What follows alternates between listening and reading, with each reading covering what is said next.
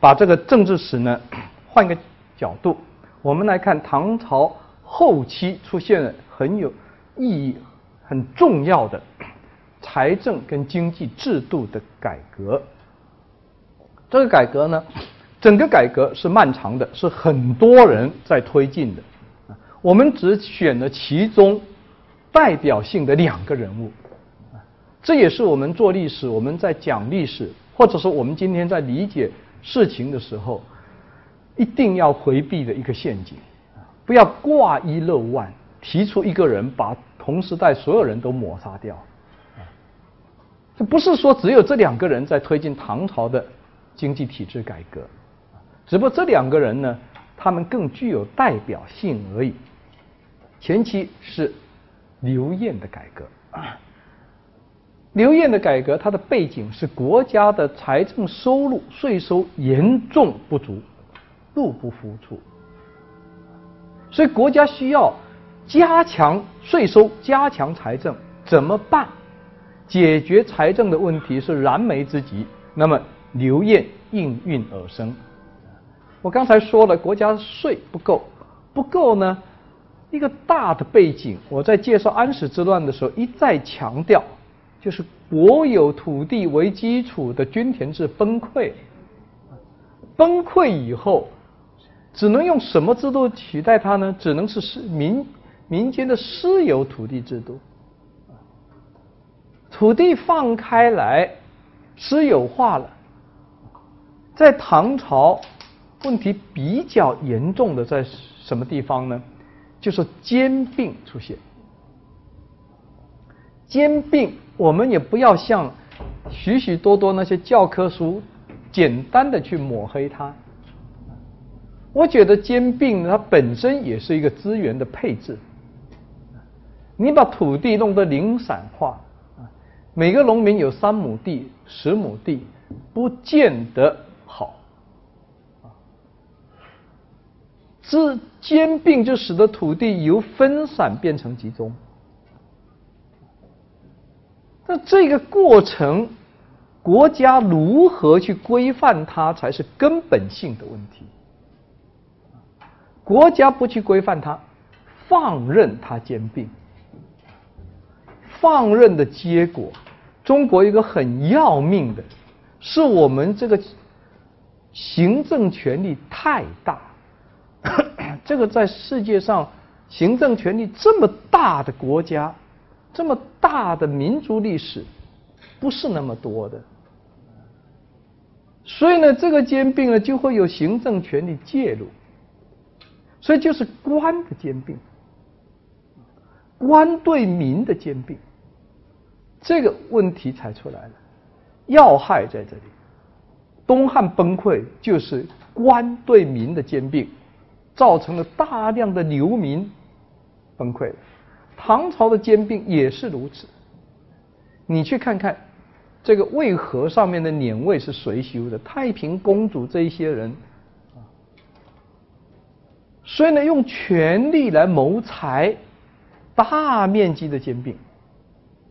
呃，这种又有权力做背景，所以官他用权力呢，他会把这个兼并凝固化，然后用国家机器来支持他。你对这种兼并的反抗，最后都演变为对国家的反抗，就国家可以镇压你。这就是中国这种官权独大下面的一种怪现象。如果你放开了，我们看到在宋朝相对要放开多了，那么呢，这个兼并的结果。宋朝有很多佃农，他的身份并没有唐朝那么低，反而比唐朝高。所以这个很复杂，这是另另外一堂课啊。关于这个问题，可能要讲好几堂课都讲不清楚的，所以我们不去说了。也就是说，土地这一块，农业税国家已经丧失了。以前国有土地你收上来，现在呢私有化，私有化的结果。又是官的兼并，我们就看到唐朝严重的问题在哪里呢？官有特权，特权呢就是在免税上，所以唐朝呢，交税跟不交税叫做克户和不克户，克和不克，交税的就是克，啊，客户。现在土地都被官兼并了，官呢以他的官品享受免税待遇，就变成不克户。不克户的比例占到唐朝的三分之二以上。本来农业税都养不活国家，现在农业税的大头又基本流失，没了。所以这就是中国的王朝，中国的政府往往是被谁推翻的？我们教科书说都都是农民起义推翻的，农民没那个能耐。中国的王朝基本上都被中国的官员推翻的，他们先把这个王朝搞得百孔千疮，把这个王朝私有化掉，每个人一部分一一块一块的把它私有化，到最后就剩下一个破烂的哎，所以最后才有一个导火索啊，什么民变发生了，才发现这个国家已经烂掉了啊，所以你看这个数字就非常触目惊心。这个远远超过三分之二，不可。所以这样子呢，我们看到国家只好另想办法。农业税，国家没有办法养国家，我们用别的办法专卖。所以唐朝呢，专卖形成了。这又是中国历史的一个最大的特点。中国的这个。国家收税、收费，立什么名目，都有一个特点：不立法。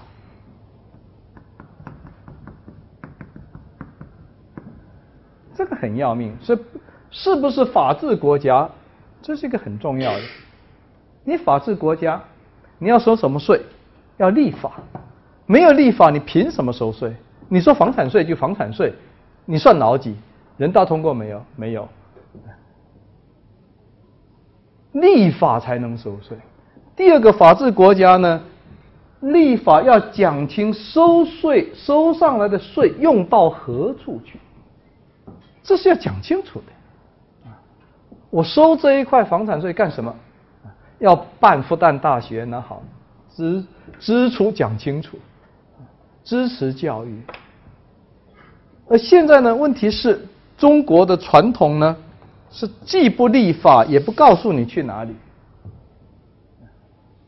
所以呢，他就是在这个国家法定的税之外，均田制是有法定的，他开始巧立名目，就用专卖，专卖，他可以把很多老百姓生活离不开的东西拿来作为专卖，啊，也就是中国传统的。就是大量的间接税，你看的好像没有税，税都在里面。间接税比直接税还多啊，多得多啊。这什么是间接税？举个例子，大家都在骂汽油很贵，骂的这个中石油受不了了，出来澄清说这个石油呢一升其实不到四块，四块以上都是间接税。这就是间接税，你看不见，你以为是油价，不是的，间接税。所以呢，他就是拿民生最要害的东西，盐，一定要吃盐的，盐。唐朝立什么？盐、茶、酒。对老百姓来说呢，这三样都离不开，尤其是盐。盐呢，要用盐来养一个国家，所以这个税呢加进去的税，那是盐的几百倍、几千倍。所以在古代，盐就变成了中国最贵的商品。不像今天，今天盐很便宜，对吧？这个食堂的盐都超标啊，按健康的标准，食堂的盐是减半再减半，都嫌太咸。因为它太便宜，他使劲的加，加了盐以后，大家吃了觉得好吃，厨师好啊。可是，在古代呢，真是这种这个厨子啊，这么放盐完蛋了，盐太贵了。那么盐既然作为养国家的这个税的大宗，中国的官员的管理，用一个很直接的想法，都是中国传统式的，就是要交给官来办才放心。所以就由官来办，所以盐这个官很忙啊，不去管理国家，不去管理社会，去管理那个能赚钱的东西，管盐啊，开盐厂啊，做盐。自己做自己卖自己收税啊，全部都自己包了啊，包了的结果呢，实际上就是腐败了呀。官包进去，谁来监督官呢？官本来是个监督的机构，好，他自己去营生，没人监督他，所以呢，国营的结果低，效率很低，啊都是国家的，我们干嘛负那个责任？第二个，贪污很严重。所以这一块盐价搞得很高，民不聊生，民怨沸腾。但是国家收上来的税呢，远远不够，啊和他应该收到的差得很远，中间大量的都流失掉了。所以刘晏是在这个背景下做的改革。那么他做几个盐官收啊？民办盐厂做上来的盐啊，原来是从官收、官运、官销。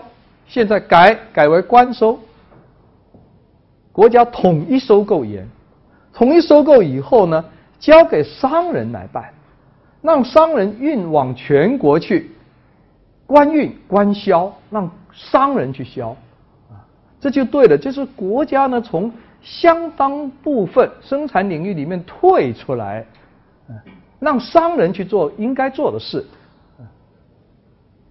然后国家再统一收这个盐税，那么这两个环节一放出来，就等于原来官府自己销，啊自己运，效率又低，贪污又多。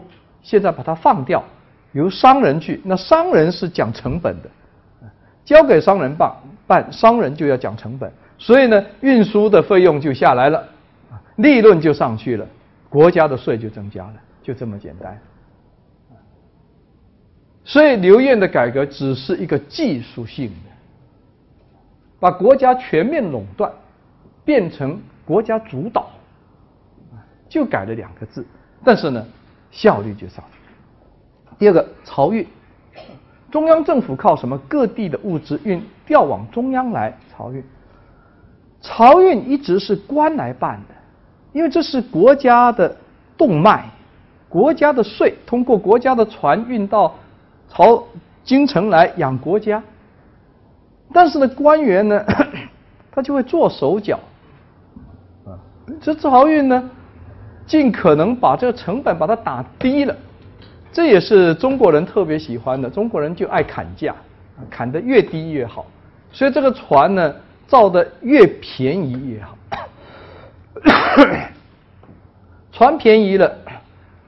划船的工人工资把它降低，降到最低了，所以这个船经不起风浪，啊，这个划船的人也没有干劲，这个船不坚固，沉下去一条，啊，比造船的费损失还要大，那这一些呢，当官的是不会去考虑的。现在刘晏又做了一个改革，它也很简单，船造的坚固。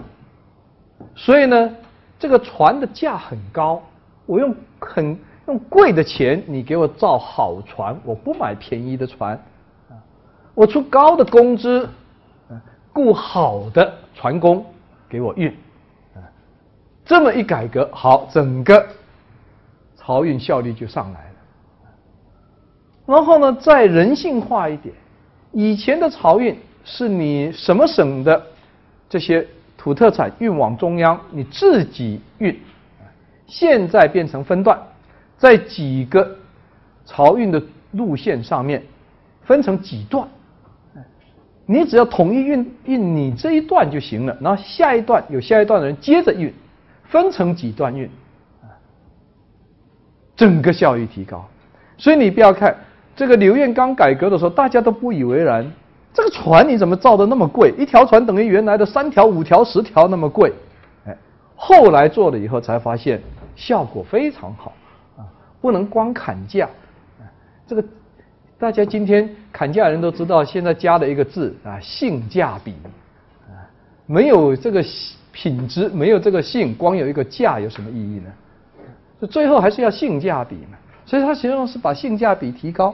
啊，再来一个是平平抑物价，中国的地方差距很大。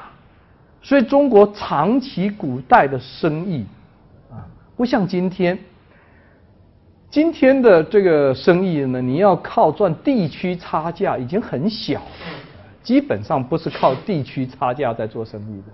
而古代的生意主要赚的就是地区差价，这个地方的便宜货，那个地方贵，把它运过去。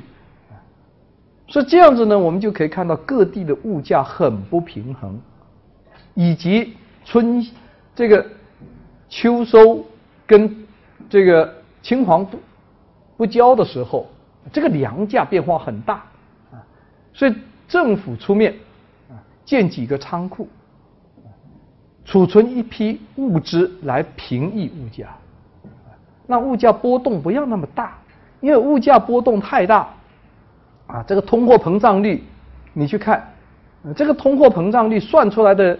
这个数字跟我们老百姓是没有利益、没有关系的。通货膨胀不管是百分之四、百分之五，对我们都没有意义，因为它是平均的。对我们有意义的最重要就是一两条食品价格。这个如果说通货膨胀百分之四，食品的通货膨胀就肯定在百分之十四以上。所以这一条是非常关系到老百姓生活的。百分之十四，你到食堂吃饭就不同了，是吧？去年一餐饭吃五块，今年一餐饭吃八块，摆在那一边你跑不掉。他告诉你通货膨胀只有百分之四、百分之五，没有错。他哪去跟别的东西平均了？是这样的。但是对老百姓来说，关系到你生活的品质的。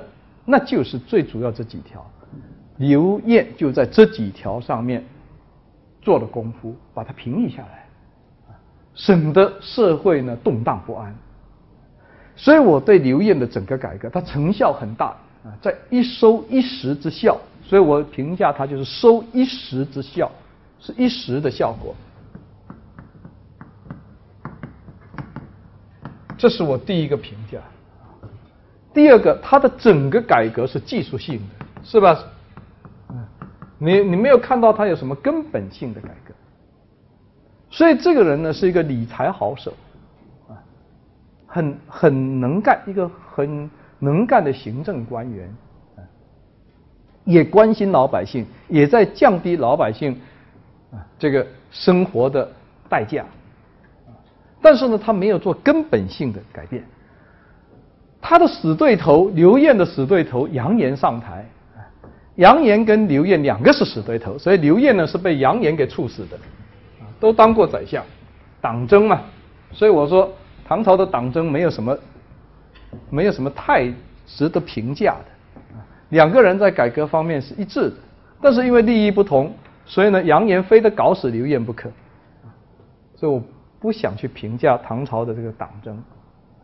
而杨炎呢，虽然是逼死了刘晏，啊，很多人在某些问题对他有所非议，但是呢，他对唐朝做了一个根本制度的改革，这一点功劳非常大。他的改革就称为两税法，两税。两税法这个名称来源于哪里？有各种说法，最主要的两种。一种是收税的时间，春秋两季收税，一年收两次，春税收一次，秋税收一次，这就叫做两税，这是一种说法，按收税的时间。另一种说法，两税的来源是什么呢？土地税和资产税，所以是以土地和资产来。作为收税的依据，所以这也是两种，所以就叫做两税。两种说法。当然呢，也有更聪明的人啊，写博士论文啊，就把它拢在一起，说两税是什么呢？啊，春秋两季收啊资产和土地税啊，都拢到里面去了。这种论文呢，我觉得一点价值都没有，一点意义都没有。把什么拿一个框，什么都往里装啊，就不要做了。所以这两种两税的名称的两个说法背后有它的学术意义。那我们不去讨论它的学术意义，我们就说这两税的名称来源是这样。那么杨言提出提出一点非常重要。国家收的钱、收的税，百亿之费啊，一钱之敛，哪怕只有一个铜板啊，要先度其数而赋予人，这是一个财政思想的巨大的转变，就是要建立国家预算，就是你要先把今年的开支算出来。根据开支去决定收入，这是中国古代最早出现的预算的思想。因为中国古代呢，这个收税，一个强征暴敛、毫无廉耻的政府，就只懂得收税，拼命收，税收是无限度的，每年百分之几十拼命增长，不是说你是。税收不能无限增长，所以税收一定要先根据你今年要支出多少。所以为什么现在整个现代的国家的财政都是根据预算来的？我今年国家要开开支多少，我才决定开征哪些税，税率怎么办？你不能无限制超标呀，超标这与民争利呀，争利老百姓。都被你收走了，他怎么拉动内需呀？怎么买东西呀？所以杨言就提出来了：国家要先确定开支，由开支来决定税收，这就是预算的思想。当然，有人马上就在这里面做文章啊，像唐代财政史简编啊，那那个作者叫杨陈明光的啊，就写了唐代国家预算。用预算去解释两税法，解释唐朝的财政史。我只想说，这本书呢，通篇叫做胡说啊！为什么是胡说呢？扬言是提出这个思想，有没有可能实现呢？永远都没有可能，因为中国的财政支出无限的支出在哪里？你去看，从古代 一直到古代结束。中国的财政支出最大的两块，一块是官俸，一块是军费。而且中国的财政支出是无限度的，谁敢制约它？你凭什么制约国家？你根本没有办法制约国家。所以朝廷说怎么样就怎样。所以你就这两者的无限的膨胀，它直接反映是什么？官员的无限膨胀。官员工资的无限膨胀，军费也如此，军队的膨胀，啊，军事开支的膨胀是没有限度、不受制约的。而这两个又是国家朝廷的支柱，对吧？一个靠官，一个靠军队，谁都制约不了。所以中国就是没有预算，你怎么预算法？所以扬言是说对了，说一个。好的政府应该这么做，他提出来了，他做不到，啊，后面一直到清朝被打倒了也做不到，啊，要做到这一点，就必须有一个对国家权力有效监督、有效制约的机构存在，嗯，不存在的话都是空话，所以我说呢，不能把西方的理论拿来直接往中国古代套。然后大家读了还觉得特别新颖啊，特别出观点，出观点就是胡说啊。那么这一点说了，这个财政思想说了，但是后面紧接着他要实行的这几点很重要啊。前面说的这个就是叫做量出以制入，先决定开支规模，再决定税收，这个这个只是思想，我说了，永远也实现不了。怎么收税？他讲到富无主客，以贱居为部。因为唐朝我说土地崩溃以后，这个兼并，兼并呢，我这个是上海的，我跑到山西去兼并，我户口在上海。我户口在上海呢，上海我的地呢五亩地是交五亩的税，山西有五万亩，我户口不在山西不交税，啊，所以刘杨言现在提出来，不管你户口在哪里，以建居为部，你在山西有这五万亩地是你的，那你就交税，不要说你上海户口，所以这是这是什么？这实际上是对特权阶层开刀了，因为国家已经。撑不下去了呀！再这么搞，国家都崩溃了。所以呢，你这个官员，你也得吐一点出来。你不能再搞这些巧立名目、这些花招，大家都明白。那么好，就以咱们按照资产在哪里的资产就在哪里斗争。人无丁中，以贫富为差。因为以前收税是按人头税，人头税呢就有年壮丁。非壮丁，啊，有很各个人各个家庭都不一样。现在我也不跟你计较了，什么人我都不管，啊，长得高的、瘦的、肥的、矮的，啊，我通通以贫富。所以这里面两个，一个就是土地税，一个就是产资产税，按贫富来收，啊，商人收商税，这基本的思想就是这样。这两税我就说，居人之税，春夏两征，所以有春天跟秋天两征。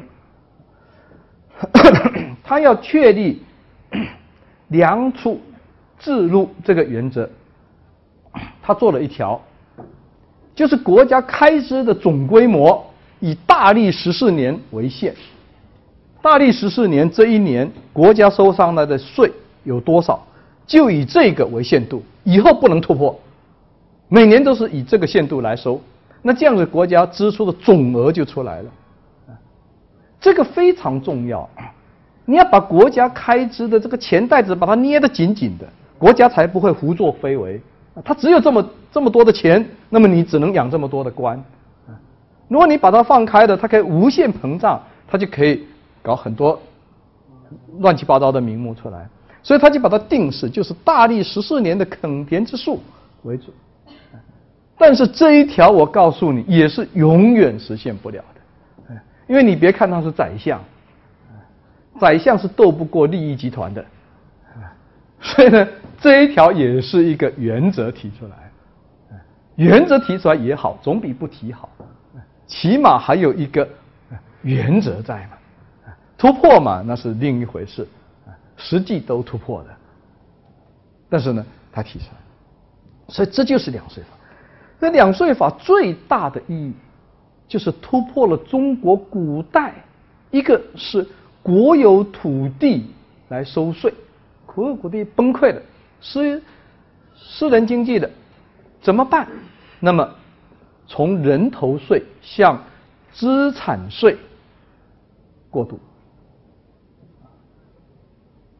这一过渡要到明清。才完成，啊，像明朝的这个一条鞭法，啊，清朝的摊丁入亩，你要和两税法接在一起才讲得清楚，不是凭空的，就整个呢在由人头税向资产税向土地税这个过渡，过渡以后你就看中国的户口到清朝怎么突然间爆发性增长，是吧？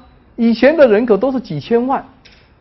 到了清乾隆年间四亿，你这个人口学，你怎么生也生不出来的。其实呢，就说人其实是在的，因为人头税大家瞒报户口，现在资产税的人的意义不重要的，所以户口就出来了，所以这个时候的人口数据就比较准确。那这个过程你要知道，在中国很漫长。两税法只是开了这个方向，可是这个方向一开了以后，势不可挡。以后呢，沿着这个方向逐步逐步的走，走到明清，到清朝摊丁入亩，再走下去，走到前几年，我们把农业税也免掉了。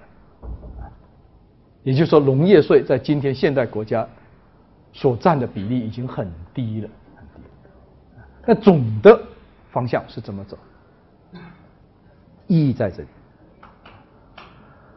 那么两税法解决了唐朝后期的财政困难，但是呢，它不能解决唐朝政治的困难。它的政治是在不断的恶化下去。我们说的这三个大问题啊，藩镇、朋党、宦官，这个恶斗啊，以及我说唐朝没有这种以政治、政治理念、政治路线来区分的政治派别，就只有利益集团的窝里斗。所以这种窝里斗呢，对社会的残害最大。每个单位衰落都是因为内讧。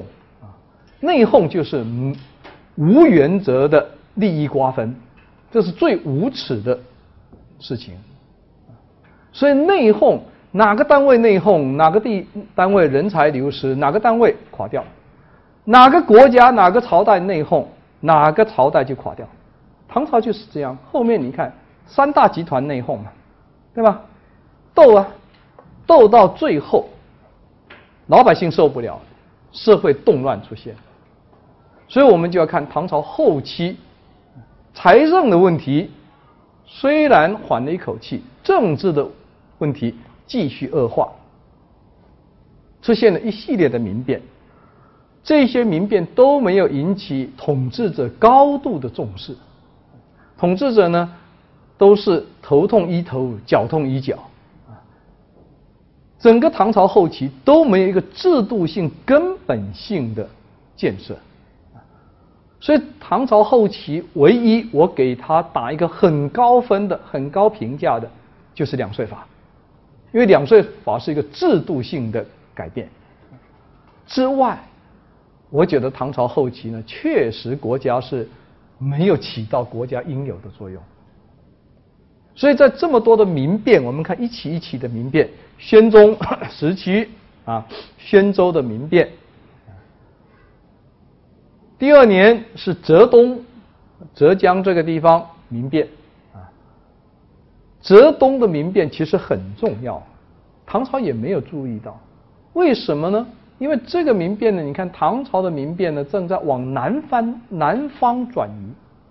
以前呢，这个王朝的民变主要在北方，也就是中国的整个经济重心在北方。经济重心所在之地，老百姓的税收是最重的，所以经济重心地区呢，民变也最多。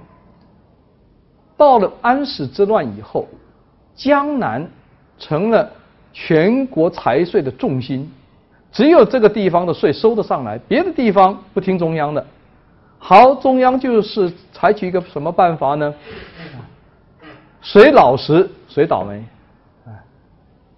所以那个江南税收都上来，那就加呀。国家税不够，再加，再加，再加，加到最后，南方只好起来动乱。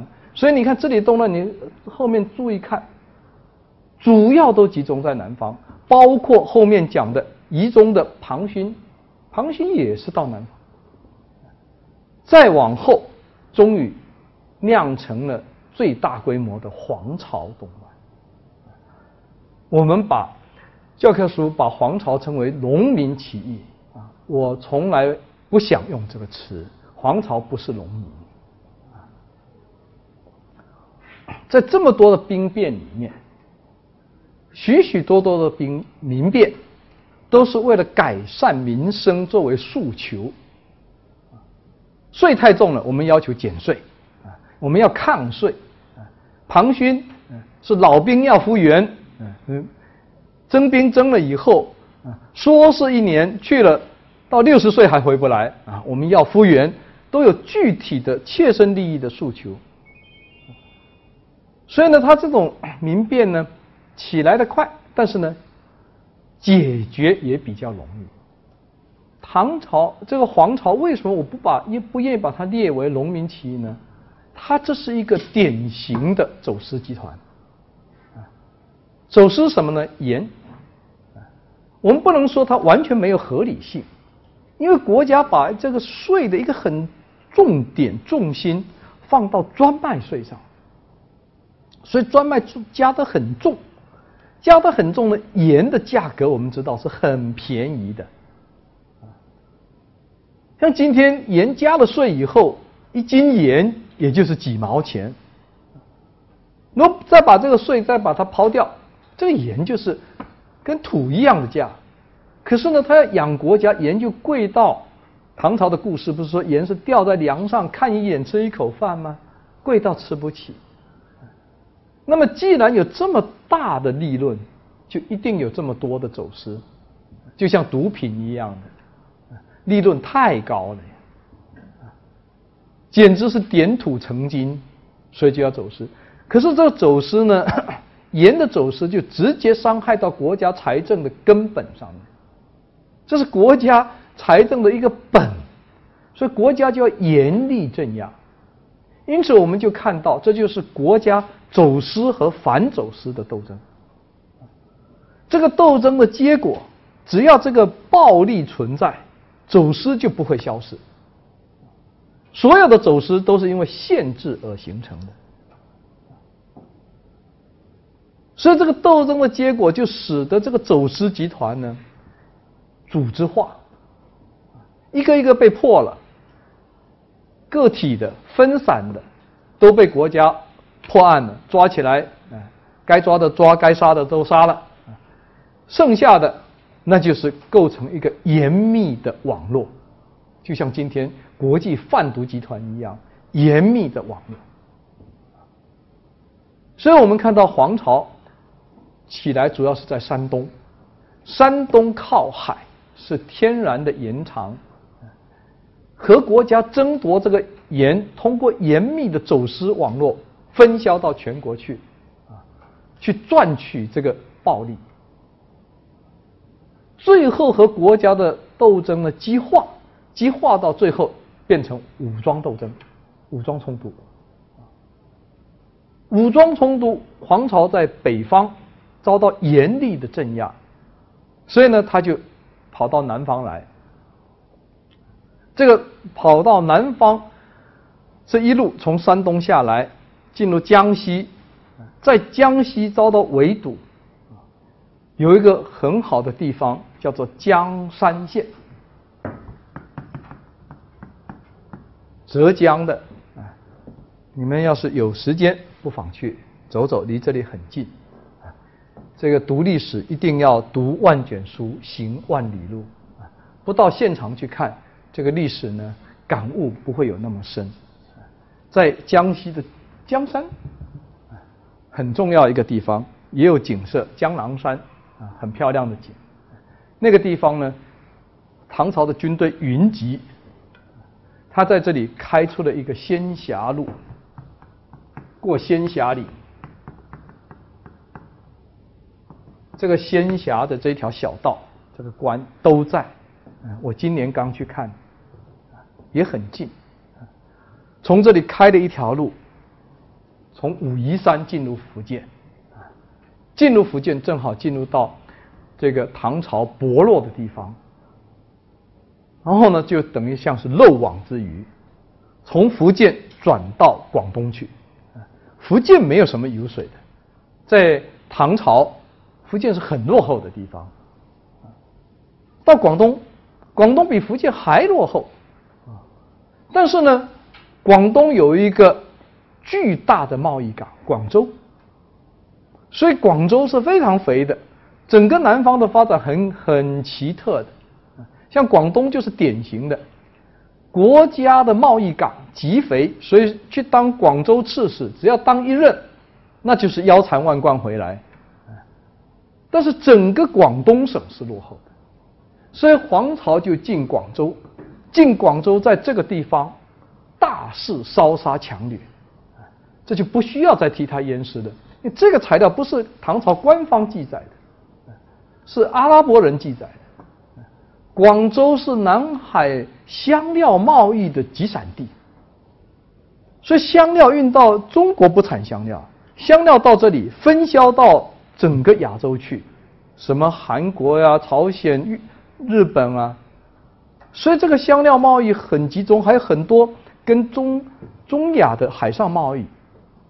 阿拉伯人在广州就被皇朝呢杀了十二万，也就基本上这些商人都被杀光了。杀这些人干什么呢？掠财呀，抢钱了嘛，啊，这这不是一个什么纪律严明的革命军队啊，不是这么回事。就像李自成一样，像都一样，进城以后啊。说是打贪官污吏，一个个吊在梁上细细拷打，就是为了把那个钱都弄出来啊！所以这个广州这个财富被皇朝掌握以后，用这个钱扩军，所以我们看到在这里一个爆发性的增长，皇朝的军队一下子扩充到几十万、上百万，这个扩充的一个民间起来响应。有民意基础，这一点我们不能否定它。不说他靠钱去募兵就募出来，民意基础就是国家太腐败了，国家这个强征暴敛无度，老百姓已经民怨沸腾了。皇朝只是借了这个民怨点起了这把火，所以傻里傻不傻里傻气的农民都加进加加入进去，跟着皇朝浩浩荡荡，这下子就大规模的北伐了啊！这从。出了广东势不可挡，一路浩浩荡荡打到长安去。到长安的时候，上百万人啊进入长安学习长安啊。为什么呢？这种走私集团呢，无非就是要抢钱嘛。所以这就是为什么中国所谓的农民起义进城就腐败啊。为了抢钱，战斗力非常强，势不可挡。百万大军下长安，下了长安一有钱。是烧杀抢掠无所不干，像皇军一样的！最后大家士兵浑身绑着钱财，谁都不打仗了，都跑了。这唐朝并没有被打败，唐朝后来打了反击，一下子把皇朝给清出去了。一进城，李自成也是这样，进城就腐败抢钱，一抢了钱，建财了以后，这个像是什么？见光死一样的，但是唐朝的部将，唐朝失败了。唐朝的几个部将以及镇压皇朝的借来的沙陀兵、借来的外族军队，唐朝的军队形成了新藩镇，新的藩镇形成。最后这一仗，皇朝被驱逐出去，这些。朱温什么人就投降唐朝，就成了唐朝的节度使。沙陀的李克用来镇压皇朝的，也成了节度使。这几个节度使共同把唐朝推翻，他们不要唐朝了。所以呢，唐朝到皇朝之后，被这些节度使、被这些藩镇扼杀了他的政治生命。啊，中国的历史就进入了五代，五代十国的五代。但是呢，关于五代，我们今天已经没有时间了啊。我们这里看一下黄巢起义的，呃，黄巢这个草图，这么一支黄巢军队是吧？一路我就说从仙霞岭这地方进入到这个福建啊，骚扰了浙东啊，最后从福建从这这一边窜进来，从福建进广东，最后浩浩荡荡打下长安，再被人家打个反击。反击啊！黄巢都不知道跑哪里去了，黄巢之乱。